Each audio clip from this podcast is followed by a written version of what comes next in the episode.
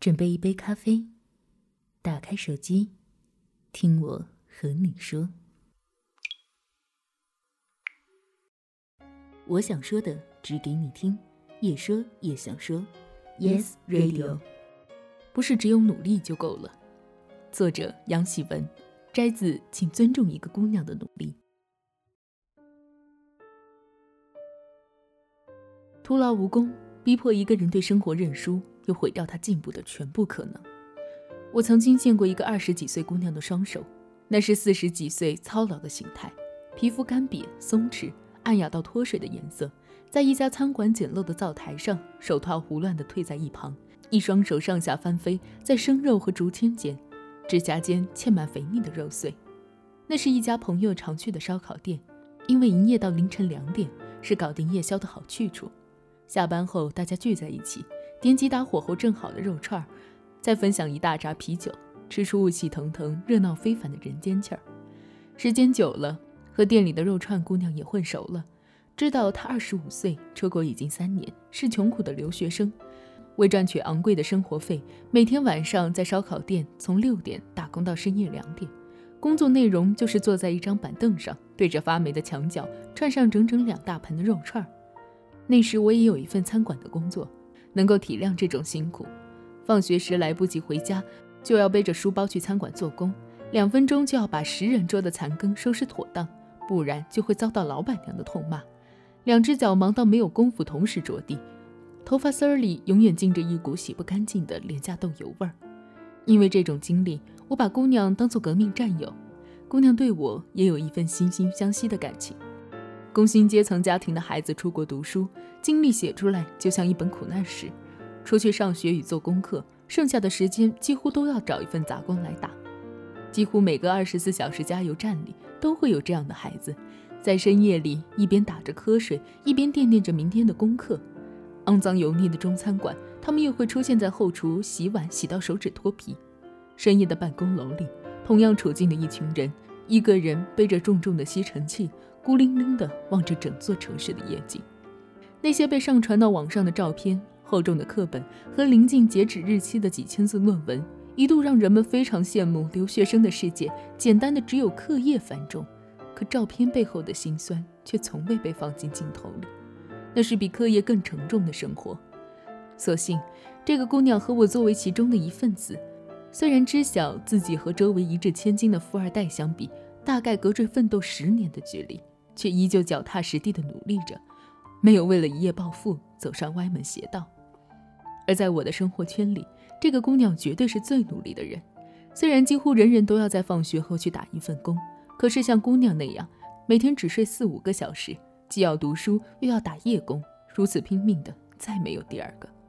姑娘家境不好，父母退休后还找了一份工作来做。电话里说砸锅卖铁也要供你上学的话。让他不敢懈怠半分。他的这份工作整整做了两年，也从一个水灵灵的年纪熬成了一副沧桑的模样。可是我渐渐察觉到，姑娘的努力和我的似乎有些不同。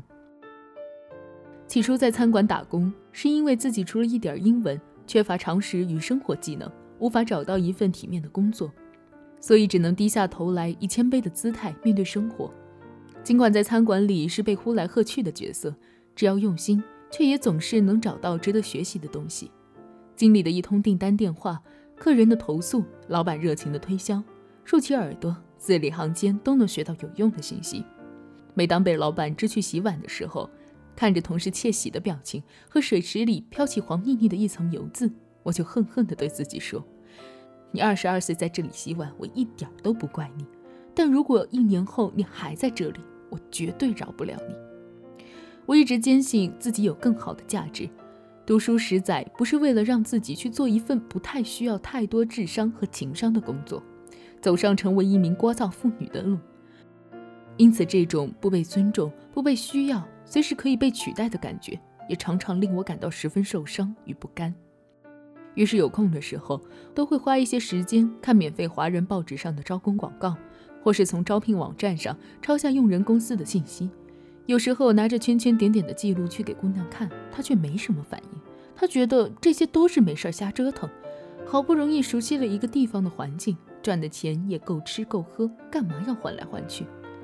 那时我和姑娘的工资一样，都要低于法定最低工资，代价就是每周四十几个小时拼死拼活赚来的钱，都抵不上一个普通公司职员轻轻松松工作三十个小时的薪水。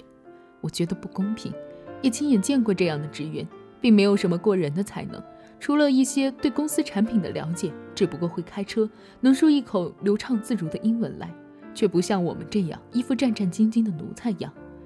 于是我为自己留了心。把餐馆里洋人当做免费的外教，去超市时也要和收银员多扛几句。看电视只看英文台，不看中文泡沫剧。能说英文就不说中文，把自己彻底浸泡在西方文化里，学会运用新的思维考虑旧的事情。生命渐渐被填进很多可能，我看到从未见过的风景，开始憧憬更美好的未来。我也一直鼓励姑娘：“你长得这么漂亮，总不能一直在店里串肉串吧？”姑娘说。我也想找一份好一点的工作，可是我英文不好呀。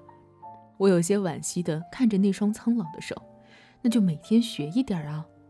姑娘睁大眼睛苦笑着：“小姐，你觉得你还觉得我不够辛苦、不够努力吗？可是学习英文不就是为了让自己以后不再这么辛苦吗？”账户里稍稍存下一些钱的时候，我又买了一辆只能开不能看的插手车，拜托朋友教我开车。从来没坐过驾驶员位置的自己，把交规熟读了两个月，还不敢轻易上路。就在五点钟起床，趁着马路上人少的时候偷偷练习。起初以每小时二十公里的速度向下坡驶去，都觉得是不要命的神速，脚掌踩着刹车，脖颈一片冷汗。可是半个月之后，我居然考到驾照，悠哉悠哉地上路了。我载着姑娘去喝咖啡的时候，和她大谈特谈学车的好处，姑娘一头雾水。小姐，你没搞错吧？我的工作就在家门口，你难道让我开车去吗？可是开车不就是为了看看家门口以外的世界吗？后来聚餐时认识了朋友的朋友，听他说酒保还算是个高薪行业，就咬咬牙花六百块大洋报名短期调酒班。二十几个人的小班授课，只有我一个非本地人，听着老师字正腔圆的伦敦腔，分外吃力。每天晚上放学，又要穿过一条灯红酒绿、妓女站街的漫长路。我半闭着眼睛，小跑到只有我和司机的公交上，把书包里压扁的面包抽出来吃几口。窗外望去是凄冷的夜景，我竟然还觉得这生活进步的挺带劲儿。当我换掉中餐馆的工作，到一家规模稍大的西餐馆去做服务生，可以有小幅的加薪时，我和朋友跑到烧烤店里搓一顿。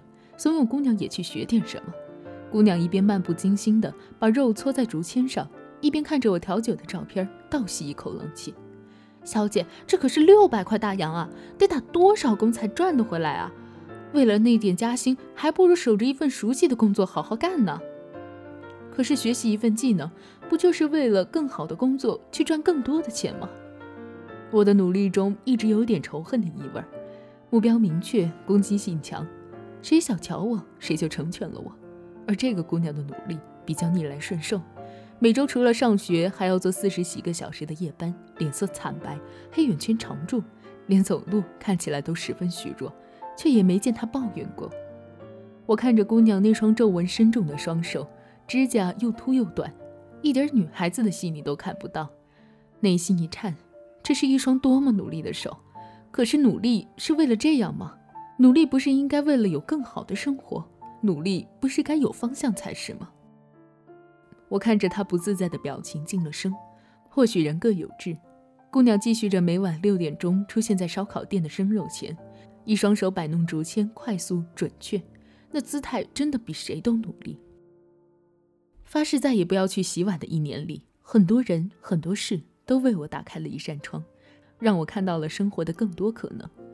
我换了五份工作，每一份都有新的知识可学，有新的问题要解决，有新的人要去遇见，这些都在为更好的未来做铺垫。而当我再也不用去洗碗，开始体味被尊重与被需要，工资变成了一年前的一点五倍，而姑娘还是肉串姑娘的时候，我们的友谊就渐渐的维持不下去了。后来我的生活里遇到了很多姑娘一样的年轻人。大多数人都觉得自己早出晚归，已经努力到极限，并且觉得洗一辈子碗没什么丢人的，也可以养活自己。可是明明可以发挥出更好的价值，又肯付出努力，为什么甘愿在一个中餐馆里打一辈子工，而彻底放弃成为更好的人的可能呢？也许有人会说，我起点低，和一些有条件的人相比，向上爬很难。可是还记得幸福来敲门吗？穷困潦倒的克里斯看着一辆惹火的法拉利停在面前，迎上去问道：“你是做什么的？”当车内体面的男子给出股票经纪人的回答时，他并没有觉得那是自己无法企及的梦想，而是开始了一个从穷苦之人到成长为股票经纪人的漫长道路。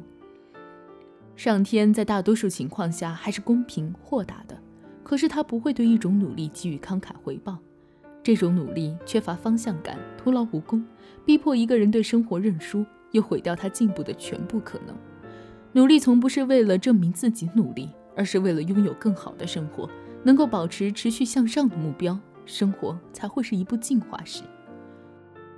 有人对人生进行过理性而又残酷的分析，在一张 A4 纸上画一个三十乘三十的表格，如果让每个格子代表一个月。那么这九百个看似微小的格子，就是你全部的人生。